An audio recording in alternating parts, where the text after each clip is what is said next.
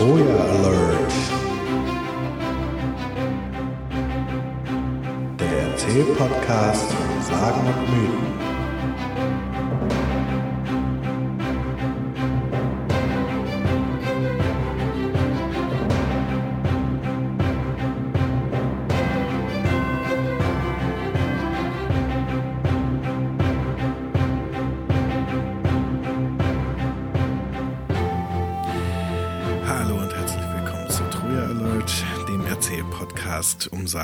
Und Mythen. Heute haben wir die zehnte Folge. Ich bin Stefan und mein Gesprächspartner ist der Daniel. Hallo Daniel. Hallo Stefan. So, Daniel hat mir gerade gesagt, er ist heute nicht so spritzig. Äh, ob, ob gesundheitlicher äh, Beein Beeinträchtigung. Ja, oder, oder, oder Nachwirkungen von Beeinträchtigungen oder so. Genau. Beeinträchtigung zweiter Ordnung sozusagen. Ja. Ähm, das macht aber nichts, weil wir haben heute einen spritzigen Gott am Start, nämlich einen mal wieder Fruchtbarkeitsgott und obendrein äh, der Gott des Weines. Äh, also das wird der gespritzte, die gespritzte Schorle unter den Podcasts, zumindest solange wir bei den Griechen bleiben. Ähm, ja, nämlich wir reden über Dionysos heute. Es wird also ein, eine rauschende Folge. Ha? Nein, also äh, der Dionysos ist, äh, ist ganz schön rauschig, aber ich hoffe, wir werden das mit einigermaßen klaren Kopf über die Bühne bringen. ähm, einen kurzen Disclaimer habe ich vorweg, falls ihr unsere zweite Folge ähm, noch nicht gehört habt. Da geht es um die Erschaffung der Menschheit, wie sich die Griechen das vorstellen und vor allem ähm, ja, also dort erzähle ich eben die Erschaffung der Menschheit mit Prometheus und so weiter, erzähle aber eine etwas untypische Variante dieser Geschichte, die selten erzählt wird, mit Zagreus. Falls ihr da nicht mehr wisst, wovon ich rede, äh, hört euch die am besten nochmal an, weil da nehme ich heute Bezug drauf. Und auch die letzte Folge von Apoll äh, ist vielleicht ganz gut, wenn man die gehört hat, äh, weil wir da vielleicht doch auch noch drauf zurückkommen. Ähm, Apoll und Dionysos sind nämlich gewissermaßen so, ja, zwei Teile, äh, zwei Seiten einer Medaille. Dann, dann muss ich gleich mal äh, einschränkend anmerken, dass ich mich an die Nummer mit Zagreus auch nur so ganz dunkel erinnern kann. Hm. Das ist äh, ein, ein, ein glücklicher Zufall. Dann Nein, also dann äh, erzähle ich einfach eine Kurzfassung dieser Zagreus-Geschichte. Dann äh, haben wir die auf dem Zettel. Äh, Wer es aber im Detail haben möchte, ähm, bitte die nochmal hören. Ja. Gut, dann fange ich äh, mal direkt an. Noch nicht mit Dionysos selbst, sondern ein bisschen mit Vorgeschichte. Nehme ich einmal kurz diese Zagreus-Nummer. Also, es war so, dass Zeus mit seiner, also wie es, wie es ja meistens so ist, wenn man eine griechische Sage erzählt, es geht immer mit Zeusens Sexualtrieb los.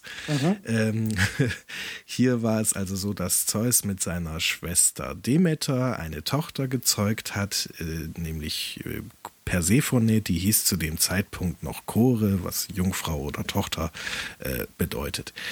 Diese Chore hat er dann in Form einer, also in die, äh, da schlug sein Sexualtrieb auch zu, beziehungsweise in die hat er sich womöglich sogar ernsthaft verliebt.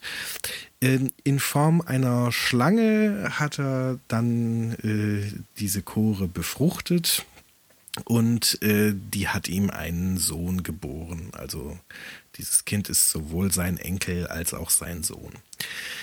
Äh, und von dem war er begeistert, von diesem Zagreus, und hat quasi im Olymp verkündet, dass dieses Kind äh, sein Erbe äh, sein werde, wenn er eines Tages mal den Thron da im Götterhimmel abgibt.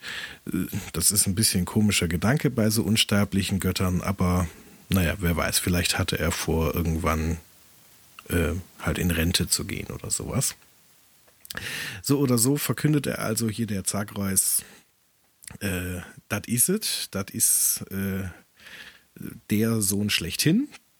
Und davon war seine Ehegattin, die Hera, äh, nicht begeistert, weil schließlich empfand sie es so, dass einer seiner ehelichen Söhne diesen äh, Erbenposten verdient hätte und hat dann ihren gesamten Zorn äh, gegen dieses Kind gerichtet, hat ein paar Titanen angeheuert, äh, die das Kind umbringen sollten und das hat dann auch geklappt. War nicht so ganz einfach, aber die Titanen haben also dieses äh, Kind ermordet, also zerrissen, in Stücke gerissen und äh, ja, da das Kind sich in Stierform äh, befand, als sie es zerrissen haben, haben sich die Titanen auch gedacht, ach Mensch, so ein leckeres Stück Rind können wir jetzt nach so viel Arbeit auch gebrauchen und haben dieses ähm, diesen, diesen Stier dann auch verschlungen. Nur das Herz haben sie übrig gelassen. Äh, das wollten sie wohl so als ja, als, als Beweisstück äh, der Hera mitbringen, dass sie äh, ihren Job auch getan haben. Jetzt hat der Zeus das irgendwie mitgekriegt, dass die Titanen da seinen Sohn gerade umgebracht haben und schickt zum einen Athene los, um denen Einhalt zu gebieten und äh, macht sich aber auch selbst auf den Weg. Und nun ist es tatsächlich so, dass, dass sie das nicht mehr verhindert kriegen und Zeus in seinem Zorn äh, zersch, zer, äh, wie soll man sagen, äh, äh, schmeißt seine Blitzkeile auf diese Titanen und zerbrennt sie zu einem Häufchen Staub. Ähm, in Form dieses Staubes, deswegen habe ich das auch erzählt bei der Erschaffung der Menschheit, äh, diesen Staub verwendet Prometheus dann, um äh, und, und, und backt den in seinen Lehm ein, den er verwendet, mhm. um die Menschen zu backen. Also etwas von dem Zagreus ist in uns. Aber, und das habe ich auch in der Folge erzählt, ähm, Athene nimmt dieses Herz und bringt es zurück zu Zeus und sagt, hier, guck mal, das ist übrig von, von Zagreus. Ähm, was sollen wir denn damit machen? Sollen wir es irgendwie begraben oder, oder sonst irgendwie bestatten? Was machen wir denn mit diesem Herz? Und Zeus sagt, ja, gib mir das mal, ich nehme das in meine Obhut. Und Zeus nimmt dieses Herz und verbirgt es unter seiner Achselhöhle und ähm, ja, bewahrt es dort auf. Ähm, Achselhöhlen hatten wir ja schon ein paar Mal. Mhm. Äh, der Brutkasten der Antike? Genau, wobei dieses Herz jetzt hier in diesem Brutkasten sich jetzt nicht weiterentwickelt. Man könnte es fast denken bei all den Sagen mit Brutkästen, äh, mit Brutkästen sage ich schon, äh, mit äh, Achselhöhlen, die wir jetzt so gehört haben. Äh, hier kommt eine etwas andere Variante. Also hier ist es tatsächlich nur so, dass er in seiner Achselhöhle dieses Herz eben gut aufbewahrt. Und dann gehen viele, viele äh, Jahre ins Land. Irgendwann, und jetzt beginnt gewissermaßen die eigentliche Dionysos-Sage. Äh, und wie all die Sagen so beginnen im griechischen Götterhimmel, beginnen sie Womit? Zeus. Mit Zeus Sexualtrieb, exakt. äh, diesmal ist er scharf auf eine Sterbliche, auf Semele nämlich. Äh, Semele ist die Tochter von Kadmos, das ist der König von Theben zu dem Zeitpunkt. Und ähm, ja, auch das scheint ähnlich wie bei Chore damals eine etwas ernstere Geschichte zu sein. Also in den meisten Fällen ist, ist Zeus so der Typ für die One-Night-Stands. Ne? So, der äh, springt von einer Blüte zur nächsten und wenn er sie mal im Bett hatte, interessiert er sich eigentlich nicht mehr für, für seine Liebhaberin. Es gibt so ein paar Ausnahmen und Semele ist eine davon, mit der beginnt er tatsächlich eine langfristige Beziehung. Und zwar inkognito. Also er begegnet ihr in, in Menschenform. Äh, als was er sich da ausgibt, ist, äh, ist unklar. Ich persönlich vermute, dass er ihr in, in Gestalt eines seiner eigenen Priester äh, mhm. entgegentritt. Das halte ich so für das, für das Realistischste, dass da quasi am, an so einem Königshaus, äh, da kann ja nicht jeder auftauchen. Und äh, so regelmäßig irgendwie Verkehr mit dem Königshaus pflegen ist auch irgendwie nicht so einfach für Gäste und sowas. Also ich vermute, er hat die Gestalt eines eines Priesters äh, des mhm. seines eigenen Kultes angenommen und hat in dieser Form regelmäßig äh, mit der Semele verkehrt und zwar sowohl in sozialem als auch in sexuellem Sinne. Ähm, ja, und also was überliefert ist, ist, dass er gewissermaßen ihr aber nicht wirklich verrät, wer er ist und äh, dass das ähm, so aussah, als dass er gewissermaßen, als dass das so eine Art Nachtbeziehung ist. Also tagsüber hatten die nichts miteinander zu tun. Sie wusste auch nicht, wo der immer hingeht. Aber abends kam der immer zu ihr und äh, ist mit ihr ins Bett gegangen und am nächsten Morgen ging er wieder. So, also scheint so eine reine, ja. Äh, Klassische Affäre, oder? Genau, ich wollte gerade Fick-Beziehung sagen. also, ja, genau, also es ist halt so eine klassische Affäre. Äh, das drückt es ganz gut aus, ja. Äh, vielleicht schneiden wir das mit der Fick-Beziehung raus, dann sind wir jugendfreier. Wobei, wenn man sich überlegt, ne, was wir jetzt schon inhaltlich erzählt haben, mit Inzest zwischen Bruder und Schwester und dann mit der Tochter und dann wird das Baby umgebracht. Das ist schon alles eh nicht mehr jugendfrei hier. Ja, genau, da muss man sich um die Fick-Beziehung, glaube ich, auch keine Sorgen mehr machen. Gut, also, es ist eine Fick-Beziehung. Soll ich es nochmal sagen? Ich glaube, wir haben es jetzt insgesamt viermal gesagt. Das ist keine gute Zahl. Lass uns die fünf voll machen. Willst du oder soll ich? Ähm, mach du. Fick-Beziehung. So. Gut. Ähm, auf jeden Fall kriegt das natürlich die eifersüchtige Hera äh, mal wieder mit. Das ist ja so ihre Funktion in den Sagen. Sie hat die Rolle der eifersüchtigen Gattin zu spielen. Das ist der, das ist der zweite Schritt äh, der, der griechischen Sage. Genau. ähm, sind nicht bei jeder, aber bei, bei vielen. Genau. Hera ist also mal wieder eifersüchtig, kriegt das alles mit und man würde jetzt ja erwarten, dass sie wieder mit ihrem vollen Zorn äh, gegen diese Mele vorgeht. Das tut sie aber nicht. Die nimmt auch die Gestalt einer Sterblichen an. Ähm, auch hier weiß man nicht genau, was für eine Sterbliche. Ich vermute auch die Gestalt einer Priesterin. Und geht zu dieser Semele und sagt, äh, hier Semele, sag mal, du hast doch da eine Fickbeziehung am Start. und Semele sagt, ähm, ich, äh, nö, wie kommst du da drauf? Und sagt, komm, jetzt erzähl mir doch nichts, ich, ich sehe dir das doch an. So, du, du blühst in einer Form auf, das ist nur, wenn man gerade dieses, ja, dieses aufregende Abenteuer einer, einer neuen und, und sexuell sehr ansprechenden Beziehung hat. Du hast doch da irgend, du hast auch einen Kerl im Bett, das sieht man dir doch an. Und sie so, ja, stimmt schon und so weiter. Aber bitte verrat's nicht weiter, vor allem meinem Vater nicht. Das ist immer so problematisch, wenn man als äh, Prinzessin nicht jungfräulich in die Ehe geht. Äh, das ist immer wegen dieser ganzen dynastischen Überlegungen so unpraktisch. Ähm, und Hera sagt, ja, ja, kein Problem, kein Problem, aber erzähl mir doch mal, wer ist es denn? Und sie so, ja, das ist eine gute Frage, das weiß ich nicht so genau. Der kommt immer abends vorbei, mein Prince Charming. Ich mhm. weiß eigentlich auch nur, dass er irgendwie gut aussieht und hervorragend im Bett ist.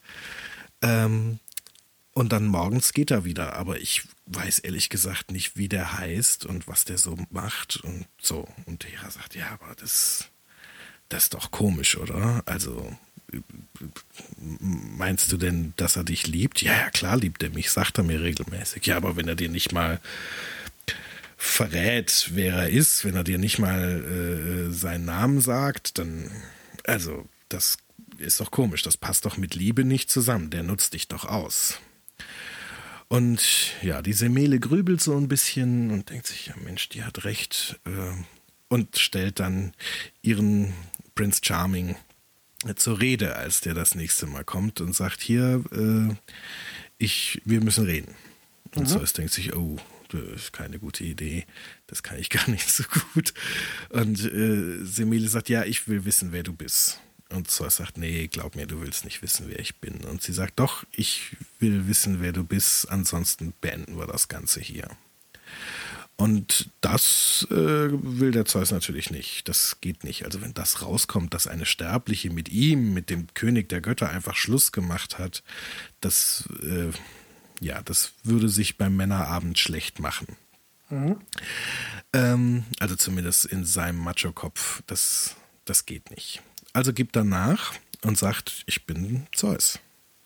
Und da guckt sie dann erstmal diese Mehle und ist dann ganz ja, ganz unterwürfig auf einmal und, und bittet ihm um Verzeihung, dass sie da jetzt so frech war und so weiter. Und der Zeus sagt, ja, ist ja kein Problem, wir machen einfach weiter wie bisher und dann gehen sie ins Bett.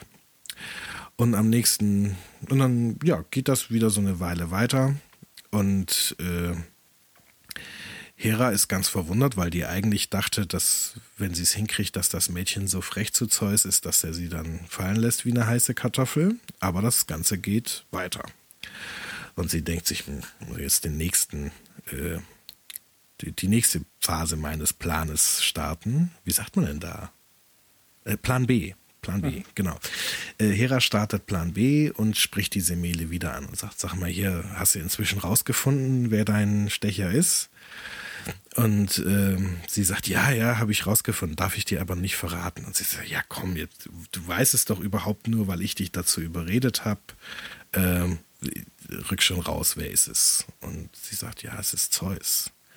Und sie sagt, was, Zeus? Ja, das ist ja unglaublich und so. Aber das musst du doch bemerkt haben. Wie, wie konnte dir denn entgehen, dass das Zeus ist und so? Und sie sagt, naja, der zeigt sich mir ja nicht in seiner wahren göttlichen Gestalt, sondern er nimmt die Gestalt eines Sterblichen an. Deswegen habe ich das nicht bemerkt. Also, ja, aber das, wenn du tatsächlich mit Zeus ins Bett gehst, dann musst du doch mal ihn äh, dazu bringen, dass er, dass er äh, sich dir in seiner wahren göttlichen Gestalt zeigt. Und äh, sie sagt, ja, nö, wieso? Muss ich doch nicht. Naja, also sonst kann es doch keine Liebe sein, wenn du nicht mal weißt, wie er wirklich aussieht. Das, das geht doch nicht. Und Semele sagt, ja, stimmt, hast recht, da rede ich mal mit ihm drüber. Ähm, sie überlegt dann aber noch so ein bisschen, wie sie das wohl so macht und äh, ja, braucht dann eine Weile lang zu. Der Zeus hat sich in der Zwischenzeit ernsthaft in sie verliebt und hat einen Entschluss gefasst, kann man sagen. Also der fand diese Frechheit, die sie so an den Tag gelegt hat, die fand er irgendwie anziehend und spricht sie jetzt an einem Abend, an dem sie eigentlich schon vorhatte, äh, ihn jetzt da auf diese wahre Gestaltgeschichte anzusprechen, spricht er wiederum sie an und sagt, hier, äh, Semele, wir müssen reden. Ähm, ich muss, du musst mir was versprechen. Und sie sagt, ja, was denn? Und er sagt, ja, du musst mir jetzt erstmal so ein Blanko-Versprechen geben, weil äh, ich kann dir nicht vorher sagen, worum es geht. Und sie sagt, boah, so ein Blanko-Versprechen, kommst du mir mit dem Bausparvertrag um die Ecke hinterher, das, das geht ja nicht.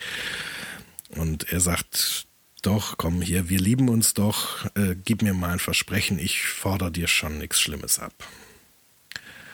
Und sie sagt, ja, also gut. Und er sagt, okay, pass auf, kramt sich einmal so im T-Shirt rum und zieht da so ein Herz raus, was er unter der Achselhöhle verborgen hatte und sagt, äh, ich möchte, dass du dieses Herz isst. Und äh, Semele denkt sich, boah, also, naja gut, also ich habe mir unter, ich fordere dir schon nichts Schlimmes ab, was anderes vorgestellt, als jetzt hier irgendwie so ein Rinderherz essen zu müssen. Ähm, obendrein eins, was du seit Jahren unter der Achsel rumgeschleppt hast. Aber gut, ähm, was tut man nicht alles für die Liebe und äh, dem König der Götter widerspricht man jetzt ja auch nicht so. Sie wirkt also dieses äh, Herz runter. Das gepügelte Rinderherz. Genau, das mit Achselschweiß gebügelt. Sehr schön. Ja, wer weiß, was göttlicher Achselschweiß so alles an ja. Inhaltsstoffen. ja. Hm. Gut. Ähm, interessant ist, dass sie kurz danach feststellt, sie ist schwanger. Und sie ist sich sicher, dass das an diesem Herzen liegt. Und Zeus auch. Also irgendwie scheinen die sonst für Empfängnisverhütung gesorgt zu haben. Also dass es einfach so aufgrund ihres allabendlichen äh, Geschlechtsverkehrs kommt, da kommen sie irgendwie nicht drauf und sind der Meinung, es hat was mit diesem Herzen zu tun. Und Zeus ist da auch ganz, ganz froh drum, weil er gewissermaßen eine Wiederauferstehung seines, ja, seines speziellen Sohnes gewissermaßen jetzt erwartet. Mhm. Äh, kurz danach trifft Semele wieder auf Hera und äh, Hera ist völlig baff, dass die immer noch durch die Gegend läuft und offensichtlich schwanger ist und dass trotz all ihrer, ihrer äh, Versuche äh, mit dem diese, diese Beziehung zu zerbrechen, dass das immer noch nicht gelaufen ist und sagt dann hier, Semele, wie sieht's aus? Hast du jetzt inzwischen mal mit dem Zeus gesprochen, dass er sich dir mal in seiner wahren Gestalt, ich meine, jetzt hat er dich inzwischen auch geschwängert, das muss doch irgendwie machbar sein. Und Semele sagt, ja, nee, ich weiß irgendwie nicht, wie ich das angehen soll und so und naja. Und irgendwie kommt es dazu, dass sie der Hera auch erzählt, dass diese Geschichte mit diesem Blanko-Versprechen gelaufen ist zwischen ihr und Zeus. Und dann sagt Hera, naja, aber das ist doch, da hast du doch deinen Weg. Gehst du zum Zeus und forderst ihm auch so ein Blanko-Versprechen ab und dann, dann weißt du, wie du an deinen Willen kommst. Und die Semele denkt sich, ja, das ist eine gute Idee. Geht zu Zeus und sagt, hier, äh, wir müssen reden. Ähm, ich brauche auch so ein Blanko-Versprechen von dir. Und Zeus sagt, boah, das geht nicht. Ich bin der König der Götter. Wenn du mir einen Bausparvertrag unterjubelst, das mhm. äh, könnte ja äh, unglaubliche Folgen haben. Und Semele sagt, nee, nee, wir lieben uns doch und so. Genauso wie du es beim letzten Mal gesagt hast, ich fordere dir schon nichts Schlimmes ab. Und Zeus sagt, also gut, ja, okay. Und sie sagt, ich möchte, dass du äh, dich mir in deiner wahren Gestalt zeigst, in deiner vollen Pracht. Und Zeus sagt, sag mal, weißt du, was du da von mir verlangst? Das wirst du nicht überleben. Das kann kein Sterblicher sehen, wie, wie ich in meiner wahren Gestalt aussehe. Und äh, Semele sagt, äh, aus welchem Grund auch immer, sagt sie, ja, äh, trotzdem ist wichtig hier wegen Liebe. Ich überlebe das schon, keine Sorge. Ich trage schließlich dein Kind in mir, das wird schon alles gut gehen. Mhm. Und Zeus gebunden an sein Versprechen, zeigt sich ihr in seiner wahren göttlichen Gestalt. Manche sagen, er zeigt sich ihr in Form eines Blitzes. Und naja, auf jeden Fall, er hat recht, kein Sterblicher kann den König der Götter in seiner vollen göttlichen Pracht, in seiner wahren Gestalt sehen, ohne dabei Schaden zu nehmen. Diese Mehle beginnt zu brennen wie eine Fackel mhm. und verbrennt bei lebendigem Leibe. Und äh, Zeus kann sie auch nicht mehr retten bei all seiner Macht, da kann er nichts gegen tun. Und was er dann aber macht, ist in diesen brennenden oder verbrennenden Leib seiner Liebhaberin hineinzugreifen und greift da diese noch ungeborene Leibesfrucht äh, aus ihr heraus und kann diesen Fötus irgendwie retten. Und dann nimmt er ein großes Messer und schneidet sich den Oberschenkel auf. Diesmal also nicht die Achselhöhle, sondern den Oberschenkel. Und näht sich den, den Fötus da ein. Und trägt ihn dann quasi in so einer Art göttlich-männlichen Oberschenkelschwangerschaft. Ähm, Ja, es ist eine sehr skurrile Geschichte, aber so haben die das erzählt, die Griechen. Äh, trägt er jetzt also diesen Fötus zu Ende aus? Ja, und eines Tages kommt dann also da ein, ein Sohn zur Welt, äh, nämlich Dionysos. So, jetzt haben wir ihn erstmal. So. Das ist, äh, bevor ich jetzt noch ein paar Geschichten über ihn erzähle, muss ich da jetzt kurz mal eine kleine Zwischenbetrachtung machen. Äh, das ist alles sehr schräg. Sehr skurrile Geschichte, ja. Genau. Und äh, ist aber insofern spannend, weil normalerweise sind Kindern zwischen Zeus und Sterblichen keine Götter. Kinder zwischen Zeus und Sterblichen sind in der Regel Helden. Also so Leute Mhm. wie, wie Perseus und wie äh, Herakles und so. Mhm. Äh, das sind zwar durchaus ja, Halbgötter halt, ne, sind, die haben durchaus besondere Fähigkeiten und so weiter, aber sind dennoch Sterbliche. Und das ist bei Dionysos anders. Der lebt zwar jetzt erstmal auch ganz normal unter den Menschen, wie das die ganzen anderen Helden auch so tun, aber trotzdem ist bei ihm von vornherein klar, dass er ein, ein vollwertiger Gott ist. Das ist ansonsten nur bei Kindern zwischen äh, Göttern oder zumindest so übernatürlichen Wesen wie irgendwelchen Nymphen und, und sonst irgendwas der Fall. Aber nichts bei, bei Kindern zwischen Göttern und Sterblichen.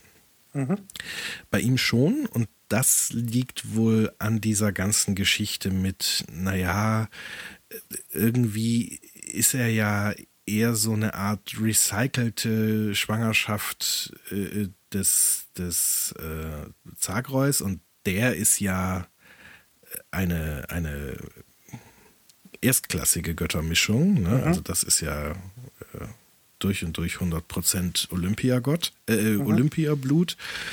Und dann natürlich jetzt diese ganze Kombination aus, dass Zeus ihn dann letztendlich auch noch selbst austrägt. All das äh, hebt diesen, diesen Halbgott-Status mehr und mehr an, gewissermaßen. Also da kommt am Ende, wenn nicht 100% Gott, aber dann doch irgendwie sowas wie 98% Gott bei rum. Also es langt auf jeden Fall, dass der, obwohl er als Sterblicher mit den Sterblichen auf der Erde existiert, trotzdem vollumfänglich schon zu Lebzeiten als Gott anerkannt wird. Und das ist bei den anderen Kindern von, von Zeus und Sterblichen nicht so. Klingt so ein bisschen wie ähm, in, in so adeligen Familien äh, der Versuch, wenn man, weißt du, wenn man da so einen Bastard hat und irgendwie herleiten muss, warum dieser Bastard jetzt nicht den Status eines Bastards hat. Ähm, also es klingt ganz doll danach, quasi jeden Zweifel an der Herkunft äh, auszuräumen. Äh, Genau, also man kann in der Regel sagen, wenn viel Bohai um die, um die Geburt und Zeugung und so weiter gemacht wird, dann ist in der Regel, äh, hat das auch seine Gründe. Genau. So ein Das bisschen wie bei ja- König Artus. So, ne? Da Mhm. ist das ja auch so. Und das finde ich hier schon sehr auffällig. Ja. Genau. Ähm, und was, was, also was natürlich auch so eine, so eine Geschichte ist, äh, die, die erstmal ähnlich funktioniert, ist natürlich auch im Christentum so, ne? dass da auch versucht wird, ähm, durch entsprechend viel Bohai-Umzeugung und, und Geburt dieses, dieses Kindes schon, schon bevor der erwachsen wird und überhaupt was Schlaues sagen kann, äh, schon mal sichergestellt wird, dass klar ist, unmissverständlich, dieses Kind ist Gott. Ja. Ja? Hier hat sich das göttliche Element durchgesetzt quasi. Genau. Also auch da merkt man so an der Auswahl, die dann äh, äh, auf dem Konzil von Nicea getroffen wurde, welche von den vielen Evangelien jetzt die, die als die vier gültigen rausgesucht wurden, ist schon, schon auffällig, dass sie da äh, ganz gezielt welche genommen haben, wo diese Göttlichkeit auch unmissverständlich unterstrichen wird, gewissermaßen. Und so eine ähnliche Sorte Geschichte scheint das hier bei Dionysos auch zu sein. Mhm. Finde ich auch. Ja. Ja, auch sonst finden sich da durchaus einige so grobe Parallelen zu, äh, zu Jesus wieder. Also ähm, Dionysos ist auch einer, der dann als Sterblicher sich schon als Gott verehren lässt und, ähm, und halt durch die Gegend zieht und ja, eine, eine Sekte gewissermaßen begründet und so eine religiöse Anhängerschaft um sich schart und durch die Gegend läuft und predigt und, und Leute heilt und so. Also das ist, äh, gut, er heilt sie auf eine ganz spezielle Art und Weise, aber dazu komme ich gleich. Also da ist durchaus viel Ähnlichkeiten zu anderen, ich sag mal, sterblichen Religionsanführern, die sich die irgend so so eine spezielle Aura um sich, um sich rum und um ihre Geburt oder ihre, wie soll man sagen, oder um ihre Einsetzung als, als jemand Besonderes irgendwie erzählen müssen. Ne? Und da findet man bei fast jedem dieser charismatischen Religionsstifter irgend so eine Geschichte. Ne? Bis hin zu so Typen wie, keine Ahnung, weiß ich nicht, Joe Smith von den Mormonen, der erzählt auch eine spannende Geschichte über sich selbst, bevor er anfängt, Leute um sich zu scharen. Mhm.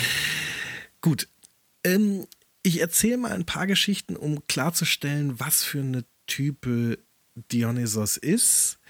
Ähm, also er, er wird ja quasi dann am Ende der, der Gott des Weines und des Rausches äh, sein. Äh, ich finde aber, dass ihn das ein bisschen verkürzt. Wahnsinn oder Geisteskrankheit ist ein ganz starkes Thema bei ihm. Äh, und ich versuche mal ein paar Geschichten zu erzählen, mit denen das deutlich wird. Ähm, er wächst also seine Mutter verstirbt ja gewissermaßen, nicht bei Aha. seiner Geburt, aber bei dieser, bei diesem göttlichen Feuer. ähm, und er wächst dann bei einer Verwandten auf. Äh, Ino heißt die, das ist eine, ich glaube, eine Cousine seiner Mutter. Ähm, ja, also bei der wächst er eben auf. Die ist auch die Ehefrau eines, äh, eines Fürsten und hat in dieser Ehe gibt es gewissermaßen, also in dem Haushalt gibt es noch vier weitere Kinder. Zwei sind Kinder aus, aus erster Ehe, ähm, also nicht Inos Kinder, sondern ihre Stiefkinder. Und dann hat sie noch zwei eigene Kinder mit diesem Fürsten und dann eben noch den Dionysos als, als Ziehkind. Und es scheint so zu sein, dass der Dionysos ähm, immer das Schlechteste in den Kindern hervorgebracht hat. Also äh, immer wenn der mit den Kindern gespielt hat, dann haben die sich benommen wie Sau. Mhm. Ja, er selber nicht so sehr, aber die, die anderen Kinder sind dann über die Stränge geschlagen. Ähm, also auf jeden Fall hat der da sehr viel Unruhe und Unmut reingebracht in diese ganzen Sachen. Und er hat dann irgendwann die seine, seine Tante, diese Ino, mit einem Wahnsinn erfüllt, dass sie davon besessen war, diese Kinder aus erster Ehe ihres Mannes, dass sie die aus dem Weg räumen muss, äh, um ihre eigenen Kinder gewissermaßen in der, in der Thronfolge nach vorne zu bringen. Und das tut sie dann auch. Sie handelt dann nach diesem Wahnsinn auch und, äh, und lässt die Kinder dann umbringen.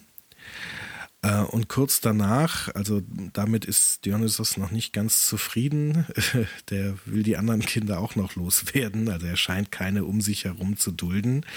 Ähm, kurz danach setzt sich Ino dann in den Kopf, auch ihre eigenen Kinder umbringen zu müssen und äh, bringt dann die Kinder um und sich selbst mit. Mhm. Das ist jetzt ein bisschen über die Stränge geschlagen, weil äh, das er wollte, also Dionysos wollte ja die Liebe der Ino gewissermaßen für sich alleine. Und das ist jetzt so ein bisschen nach hinten losgegangen, weil sie selbst jetzt halt auch tot ist. Und dieser Fürst äh, ist obendrein, der hat irgendwie ein Gefühl dafür, was da gelaufen ist und der, der schmeißt ihn auch raus. Ähm, er wird dann von, also auf Zeus Geheiß hin, äh, wird er dann nach, nach Indien verbracht, oder manche sagen nach Indien verbracht. Auf jeden Fall wächst er bei Nymphen auf, irgendwo weit weg, und ähm, macht dort eine interessante Entdeckung, nämlich, dass wenn man Trauben vergären lässt, ähm, dass da ja dass da Wein draus wird, also dass da eine, eine berauschende Wirkung draus entsteht. Ähm, er hat so einen Lehrmeister, Selenos heißt er, ähm, der, wie soll man sagen, der hat eigentlich vor allem die Eigenschaft, dass er sehr schlaue Sachen sagt.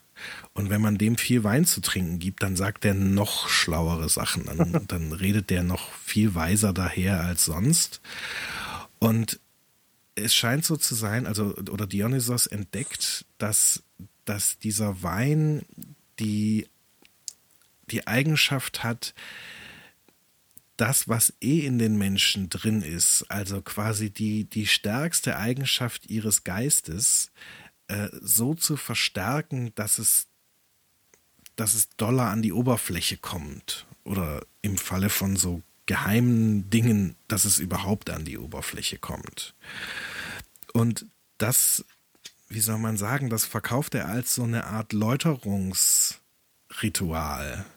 Ja, also er zieht durch die Gegend und sagt, Leute, ich, ich heile euch von eurem Wahnsinn, indem ihr, indem ich ihn an die Oberfläche hole, indem ich ihn durch diesen Wein so verstärke, ähm, dass der an die Oberfläche kommt und dann, ja, ich weiß nicht, wie er sich das vorgestellt hat, und, und dann ist er raus, sozusagen. Mhm. Dann habt ihr diesen Wahnsinn einmal ausgelebt und, und dann ist eure Seele frei davon, kann man sagen. Und so zieht er dann durch die Lande. Ähm, diesen Silenos hat er meistens noch dabei, äh, aber vor allem äh, hat er halt so eine riesen Anhängerschar, sehr viele Frauen äh, um sich rum.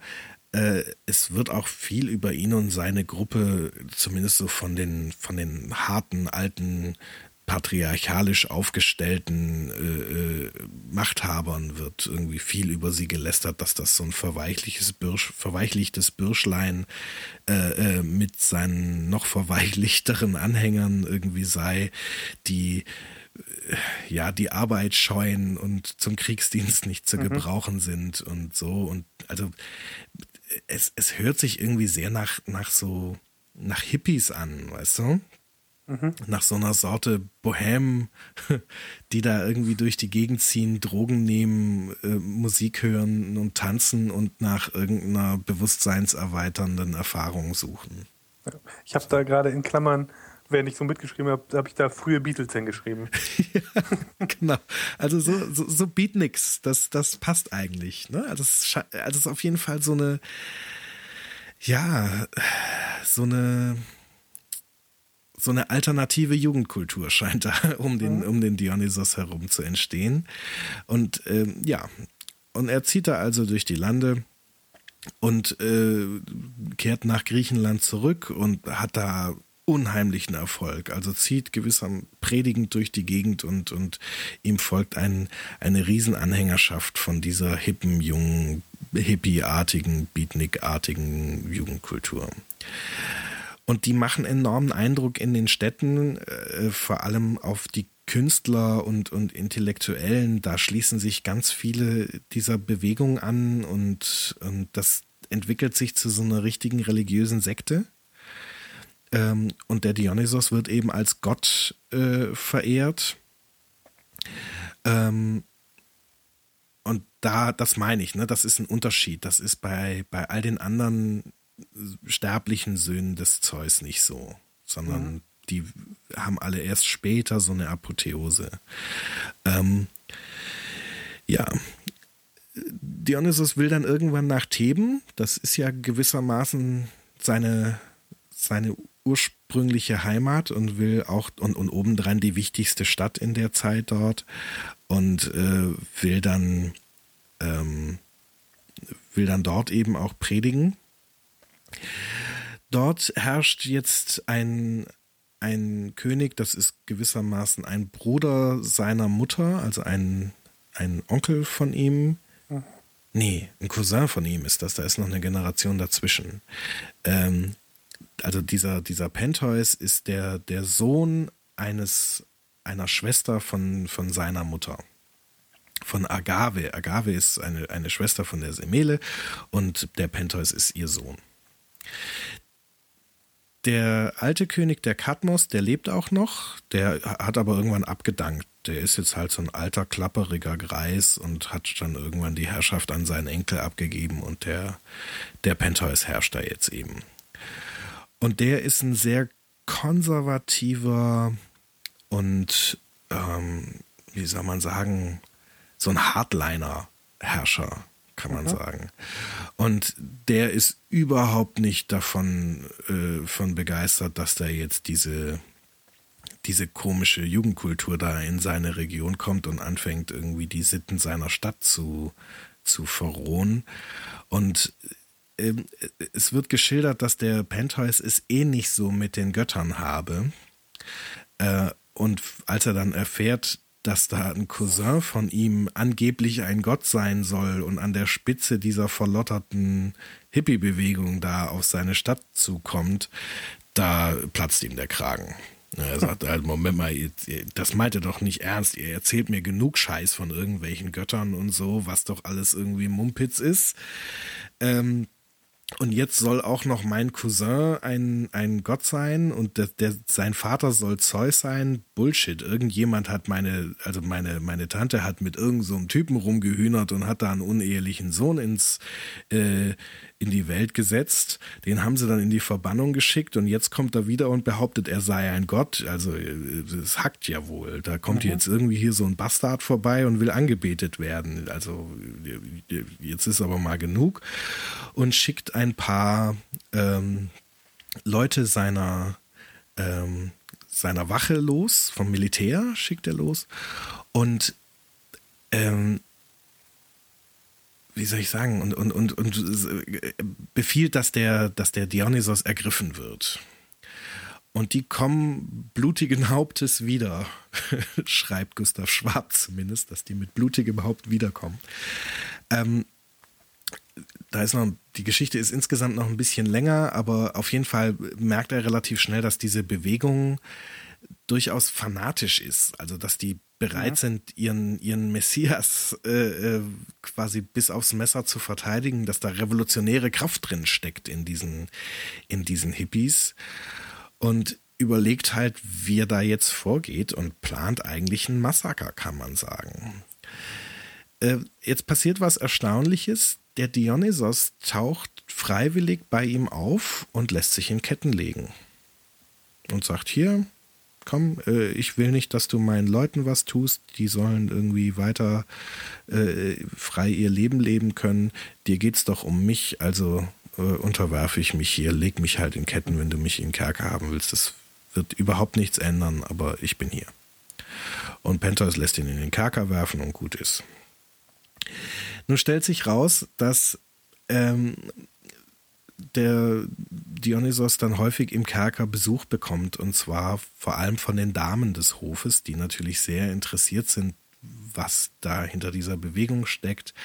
Und ehe es sich Pentheus versieht, ist seine Mutter und seine Schwestern sind irgendwie glühende Anhängerinnen dieses Dionysos geworden.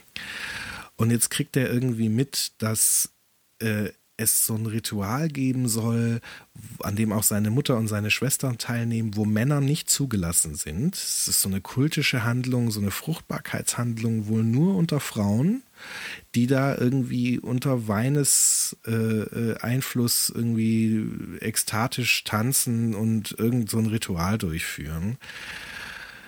Und da kommt, also da lässt, lässt ihn diese, diese kalte, berechnende politische dieses, dieses Kalkül lässt ihn da so ein bisschen im Stich und es und, und, und er spürt da so einen, so einen leichten erotischen Touch dabei. Er, er wünscht, mhm. er hat, er hat den Wunsch, da zuzugucken. Er macht sich da Fantasien zu, wie, wie so ein, so ein, so ein, so ein ekstatisches Tanzritual unter Frauen aussieht. Das will er sich angucken. Da will er, da will er äh, Voyeur sein dabei. Mhm. Und Dionysos merkt das. Der hat ja eben dieses Talent, den, den Wahnsinn die, oder die, die Besessenheiten der Leute zu entdecken und dann zu verstärken. Und gibt ihm Wein und schnackt ihn im Prinzip da rein, dass er dieser, also und holt ganz viel von dieser, von dieser erotischen Aufladung aus von den Pentheus hervor und überzeugt ihn, dass er Frauenkleider anzieht und versucht bei diesem äh, bei diesem Event teilzuhaben. Und der Pentheus lässt sich darauf ein, ist dann irgendwie besoffen und zieht irgendwie Frauenkleider an und äh, lässt den Dionysos aus dem, aus dem Kerker und der leitet ihn dann dahin, wo dieses Ritual stattfinden soll und lässt dann dort seine Tarnung auffliegen. Und diese Frauen stürzen sich auf den Pentheus und zerreißen ihn und ja, bringen ihn um, weil er dieses, dieses Ritual dort ähm, entweiht hat, gewissermaßen. Mhm. Es gibt da auch noch Erzählungen, dass dass diese Frauen auch quasi so von, von Wein oder irgendwelchen anderen psychedelischen oder psychotropen Substanzen äh, quasi beeinflusst gewesen sein müssen. Es gibt noch so eine Geschichte, dass zumindest die Mutter von dem Pentheus ihn gar nicht erkennt, sondern ihn für einen Löwen hält, der dringend äh, umgebracht werden muss, weil der, weil der die Frauen gefährdet. Also da gibt es auf jeden Fall noch viele so Zusatzdetails, die alle was so mit drogeninduzierter geistiger Verwirrung äh, zu tun mhm. haben. So, das war die Geschichte. Und dann erzähle ich noch eine letzte. Äh, wie funktioniert die denn noch? Warte mal. Ah ja, genau. Ähm, es gibt noch eine Geschichte, wo ein, ein König äh, sich, also da, da zieht auch eben äh, Dionysos so mit seinen Leuten durch die Gegend und ähm, ein König, der gehört hat, dass, dass, dass Dionysos gewissermaßen so eine Art ja, Wunderheiler, Wünscheerfüller ist, äh, der kommt zu ihm und, und ja, und, und will sich was wünschen. Und, ähm, und Dionysos sagt, ja, mach mal. Und wieder kommt gewissermaßen eine, eine Eigenschaft dieses, dieses Menschen, die da ist, äh, verstärkt sich durch Dionysos Gegenwart und, und dieser Wahnsinn oder dieser Keim des Wahnsinns, der da drin steckt, kommt hervor.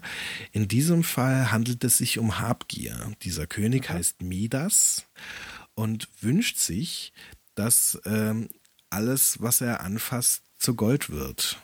Und Dionysos gewährt ihm genau diesen Wunsch und Midas ist begeistert und, und äh, seine, sein, kann seine Habgier so richtig befriedigen und läuft irgendwie den ganzen Tag durch seinen Palast und verwandelt alles in Gold, was ihm vor die Flinte kommt und freut sich total, weil sein, äh, ja, sein Reichtum keine Grenzen kennt und er jetzt in einem Palast aus Gold lebt und so weiter. Ähm, und der merkt dann abends irgendwann, ziemlich schnell, also er hat dann über den ganzen Tag vergessen, sich mit Menschen zu beschäftigen. Und als er dann abends irgendwie vor lauter Freude seine Frau umarmen will, äh, wird die auf einmal zu Gold und seine Kinder werden zu Gold und jeden, den er, mit dem er irgendwie in Kontakt tritt, werden zu Gold. Mhm. Und dann ist er völlig einsam und allein in diesem, in diesem Palast und seine ganze Hochstimmung ist verflogen und dann stellt er auch fest, dass er den ganzen Tag nichts gegessen hat und greift dann irgendwie nach Früchten, die dann auch zu Gold werden und verhungert dann ganz erbärmlich inmitten von all dem Gold. Ja, der ist, glaube ich, auch König Midas und dieser Fluch, ne, das ist, glaube ich, auch so eine ganz, so eine Geschichte, die, die durchaus bekannt ist. Oder? Ich, ich kannte die so in, in, in, in den Einzelheiten nicht, aber ähm, ja, dieser Spruch, alles was du anfasst, wird zu Gold, mhm. der ist natürlich bekannt und, ähm, und ich glaube, das Motiv kenne ich dann doch irgendwie. Okay. Ja, also den, den Midas, den kannte ich tatsächlich schon, oder von dem hatte ich schon mal irgendwie gehört, bevor ich angefangen habe, mich mit Sagen zu beschäftigen. Der, mhm. Also bei dem habe ich das Gefühl, der ist so ein bisschen ja, Popkultur ist zu viel gesagt, aber der ist irgendwie außerhalb von, von so klassischen Sagenzusammenhängen irgendwie so sprichwörtlich geworden, würde ich mal sagen. Ja, aber das soweit mal ein, als Ausschnitt äh, der Geschichten. Achso, nee, eine letzte Sache habe ich noch, äh, die habe ich vergessen, die hängt an der Geschichte mit dem Pentheus dran.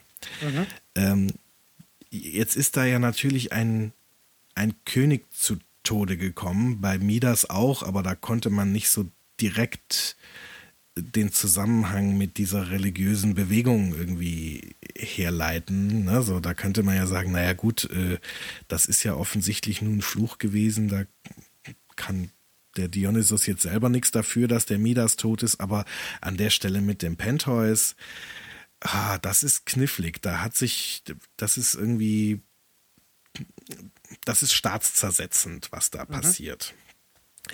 Und äh, da muss auch tatsächlich was geschehen und da greift Zeus dann auch ein. Äh, also der wird gewissermaßen aufgefordert, da äh, seinen Sohn äh, an die Kandare zu nehmen. Und das tut der auch. Ähm, der kann da gerade sehr, äh, ja, wie soll ich sagen, der kann das gerade sehr nachvollziehen, was die Sterblichen da sagen, mit, mit hier, dass der, der gefährdet unsere Herrschaft und das ist alles problematisch. Ihm ist nämlich was ganz Ähnliches passiert gerade und da beziehe ich mich jetzt auf die letzte Folge mit Apoll. Er hat gerade so ein so einen Staatsstreichversuch hinter sich, wo sein Sohn Apoll versucht hat, ähm, ihn zu stürzen und die Regierungsgeschäfte da im Götterhimmel mhm. zu übernehmen. Ähm, und das trifft sich so ganz gut, weil er hat jetzt gewissermaßen zwei Söhne, die er beide irgendwie disziplinieren muss. Und beide sind sich sehr unähnlich und sind so, ja, wie soll man sagen, wenn man sich ein, ein Spektrum zwischen Apoll und Dionysos vorstellt, also die beiden sind halt so die, die Endpunkte. Äh, Apoll eher so ein überlegt handelnder, kalter, rationaler Typ, mhm. beinahe emotionslos und Dionysos ein ja, ein, ein im Rausch lebender, in Ekstase sich befindlicher, mit Emotionen in extrem auslebender äh, appetitiv, also ich kriege das Wort gar nicht raus, appetitiver Typ. ähm, und Zeus kommt zum Schluss, ja, das ist perfekt, das, also das trifft sich wunderbar, dass ich gerade beide bestrafen muss, weil die muss ich zusammenschmeißen. Die werden sich hassen wie die Pest, aber die können sich gegenseitig gewissermaßen bremsen in ihrer, mhm. in ihrer jeweiligen Art und damit gleichen die sich so ein bisschen aus. Und er ähm, sagt, okay, ihr beide werdet die, ähm, die Schutzgötter des Orakels von Delphi. Das war bisher Apoll alleine äh, zugeordnet und da kommt jetzt Dionysos dazu. Und die beiden müssen sich zusammentun und irgendwie miteinander arrangieren. Und er hofft eben, dass das äh, beide so ein bisschen bremst. Und als Strafe empfindet er es vor allem deshalb, weil er halt der Meinung ist, die beiden werden sich spinnefeind sein. Die sind so unterschiedlich, die mhm. können sich nicht leiden. Ähm, und erstaunlicherweise mögen sich die beiden aber sehr. Also die kommen prima miteinander klar. Das Orakel in Delphi funktioniert super gut, seit das eben so in, in doppelter Hand ist und man hat das Gefühl, dass die beiden sich eigentlich gebraucht haben. Also dass die nicht, nicht komplett sind ohne einander. Mhm. Und dass beide danach so ein bisschen, ja, stabiler und glücklicher durchs Leben gehen. Also dass Dionysos so ein bisschen gemäßigter wird und ab und zu mal ein bisschen nachdenkt, bevor er handelt und, und nicht alles nur im Rausch durchlebt und, und sich da einfach so von seinen Trieben leiten lässt. Und dass Apoll andererseits auch mal fünf gerade sein lässt und, ähm, und nicht alles so eiskalt und rational durchzieht, sondern anfängt emotionale Befindlichkeiten mit zu berücksichtigen. Mhm. Ja, soweit erstmal die Geschichten, die ich über Dionysos erzählen wollte. Gut. Ich glaube, ich habe ähm, im Prinzip zwei Punkte, die ich gerne von meiner Seite aus ansprechen würde. Mhm. Das eine ist, ähm, ich nenne die erstmal beide und dann, dann können wir ein bisschen drüber reden. Das eine finde ich, das ist ein sehr, das sind sehr weltliche Geschichten, die du erzählt hast. Mhm. Ähm, das finde ich äh, spannend, insbesondere im Kontrast zu dieser, zu der Herkunftsgeschichte. Mhm. Ähm, das ist das eine und das andere, worüber ich gerne sprechen würde, sind diese naja, diese, diese verfluchten Leidenschaften, die irgendwie die Kontrolle über die Menschen gewinnen oder wie auch immer man die nennen möchte. Mhm. Also dieses, dass er, dass er so in der Lage ist, das aus den Leuten so rauszukitzeln. Ja. Ähm, äh, ja, in der Form, dass die nicht mehr, also nicht mehr die Kontrolle über sich selber haben. Mhm. das sind, glaube ich, so die beiden Themen, die, die mir jetzt auf der, auf der Seele liegen. Ja. Danach. Gut, dann fangen wir doch mal mit der ersten an. Genau. Mal wir die ja auch schon so ein Stück weit andiskutiert haben. Ähm, genau, also das ist das jetzt mit der, mit der letzten Teilgeschichte äh, ist der Punkt leider ein bisschen schwächer geworden.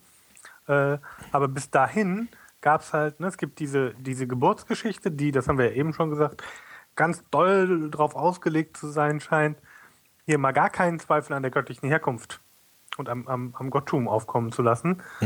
Ähm, und dann kommen Geschichten, die nochmal deutlich, also zumindest im Vergleich zu allem, was wir bisher gehört haben, ganz wenig oder eigentlich gar nicht irgendwie im Olymp spielen oder so, sondern eigentlich nur auf der Erde oder unter den Menschen Ja. quasi.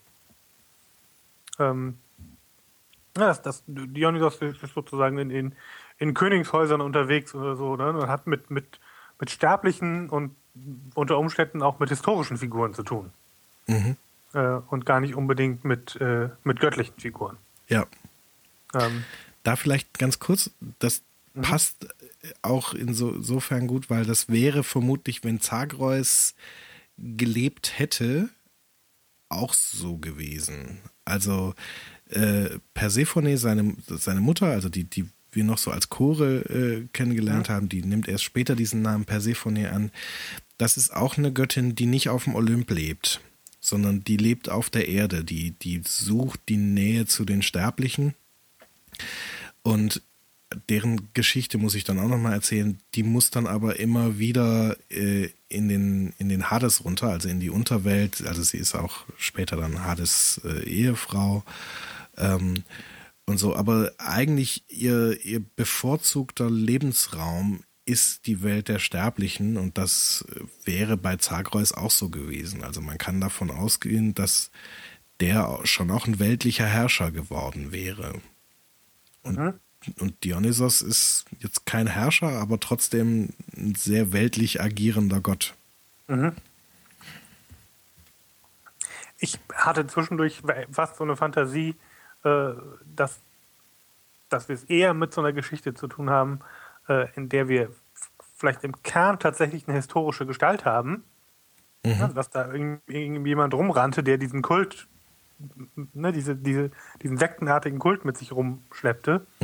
Ähm, äh, aus, aus dem dann quasi ein Legendenstoff geworden ist und dann musste man den irgendwie äh, ja in den in den in, der, in das Göttergefugium äh, integrieren äh, und weil der so also weil der da nicht ursprünglich drin war musste man sich jetzt irgendwie was einfallen lassen wie man den da irgendwie möglichst zweifelsfrei äh, unterkriegt ähm, und dazu würde es total gut passen diese Geschichte mit mit dem Herz von Zagreus zu erzählen und und ja, ihn, ihn sozusagen so, so zweifelsfrei wie möglich direkt von Zeus abstammen zu lassen, etc.